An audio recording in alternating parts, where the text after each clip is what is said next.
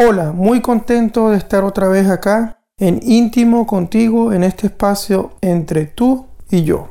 Gracias por escuchar este podcast Arquitectura del Dinero. De verdad que me siento muy bien de poder seguir compartiendo contigo esta serie que he creado sobre hábitos financieros. Y el tema de hoy será el hábito de registrar todos tus ingresos. Si no has escuchado los primeros episodios de mi podcast, te recomiendo que pongas pausa a este y los escuches, porque son bien importantes para seguir con la secuencia de tomar el control de tu economía. Muy bien.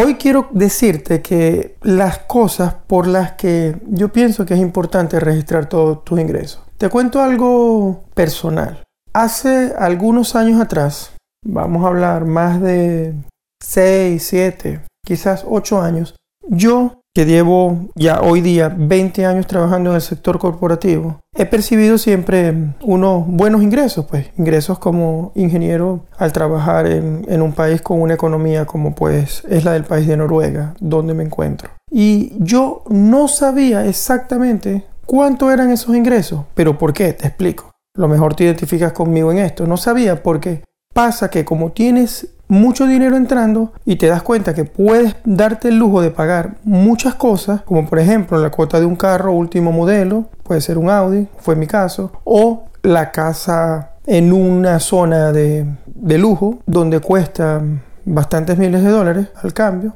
pero te das cuenta que realmente pagas las cosas, pagas los lujos, pagas los viajes, pero al final de cuentas tú no sabes exactamente cuánto ganas. ¿Por qué? Porque no sabes cuánto ganas antes del impuesto, no sabes cuánto ganas después de impuesto, no sabes todo lo que te deducen y siempre hay dinero en el banco para pagar y te lo gastas, normalmente todo. Yo, gracias a Dios, siempre he tenido la suerte de que, de que, bueno, que he tenido el chorro abierto, como dicen por ahí, y ese chorro me ha permitido hacer muchas cosas. También, gracias a Dios, logré cambiar esa mentalidad que tenía hace muchos años y realmente empecé a registrar, a anotar todo lo que ganaba, al igual que a anotar todo lo que gastaba. Y eso me permitió tener un mejor control de mi economía. Vamos al por qué debes registrar y debes saber cuánto ganas, cuáles son esos ingresos. Bueno, número uno, tus ingresos representan tu mayor activo. Imagínate, si te enfermas, ¿qué vas a hacer? No vas a poder trabajar, no los vas a poder producir. Entonces, debes saber cuánto ganas y debes saber para qué vas a utilizar ese dinero. Luego, número dos, al saber lo que ganas, realmente puedes saber si es suficiente o no o si necesitas de pronto generar más ingresos. Y no es que de pronto sales y vas y utilizas una tarjeta de crédito para tapar un hueco, porque estás afectando otra economía. Te estás creando un hueco a ti mismo sin darte cuenta. Tercera razón, puedes crear metas que te ayuden a mantener o aumentar esos ingresos, metas claras y bien definidas en el tiempo. Otra razón muy importante, número cuatro, puedes evaluar si esos ingresos los estás usando en cosas que te dan felicidad o no también. Número 5, puedes evaluar si realmente en función de tus competencias, de todo lo que has aprendido, de la experiencia que tienes, estás bien remunerado. Compararte pues con personas en este mercado u otros mercados, en el mercado laboral en el que te encuentres, me refiero. Puedes darte cuenta si estás trabajando haciendo lo que realmente te gusta. Hace poco estaba viendo una encuesta, también lo he escuchado de, de otras personas a las que sigo, que el 85% de los trabajadores en todo el mundo admite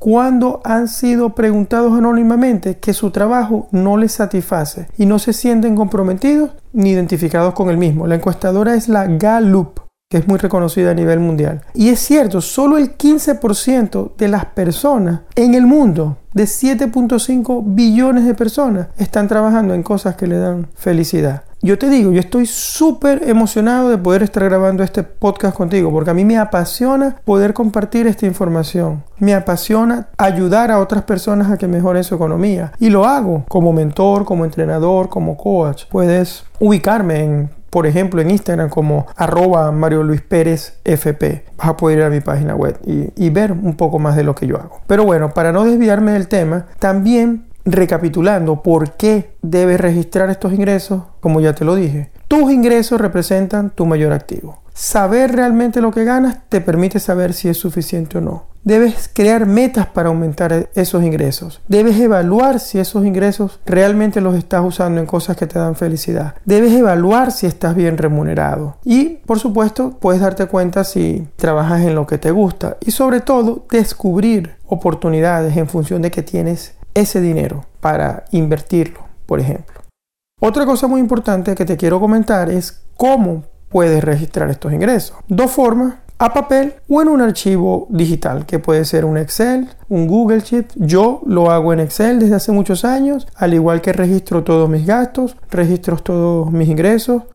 Conversaba con mi hermano, Miguel, y él me decía que los gastos los podemos visualizar como dos gastos fuertes en el mes, los fijos y los variables. Yo te conversé en mis episodios anteriores de los gastos y puedes ver un poco más allí. Y además de esos gastos están los gastos eventuales. Por supuesto, luego se pueden crear categorías entre los gastos fijos, que pueden ser gastos que vienen o vienen, como puede ser el pago de una renta o el pago de una hipoteca de una casa. O un gasto domiciliado, como puede ser el de un teléfono, el de una suscripción de Spotify o Netflix o algo por el estilo. Lo importante es que registres, que anotes todos tus gastos y todos tus ingresos, como te lo estoy diciendo ahorita.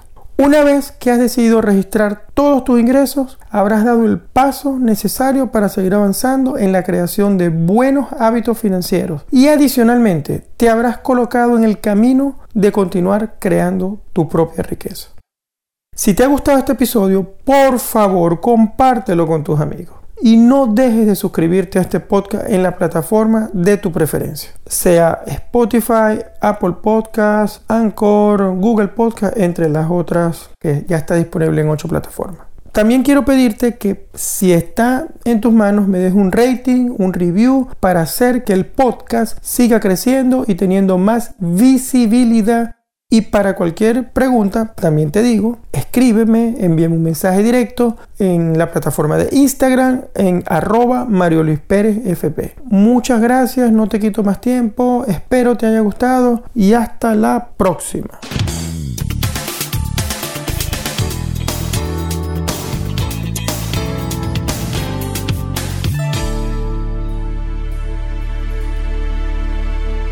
Si te gustó este podcast, puedes seguirme en Instagram y Facebook como arroba Mario Luis Pérez FP. Por allí podrás hacerme cualquier pregunta, enviarme tus comentarios, pedirme algún tema sobre el que quieras que te explique un poco más. También quiero pedirte que te suscribas a este podcast en la plataforma de tu preferencia y le cuentes a tus amigos, familiares o cualquier persona que tú creas que le interese o necesite. Muchas gracias por acompañarme y hasta la próxima.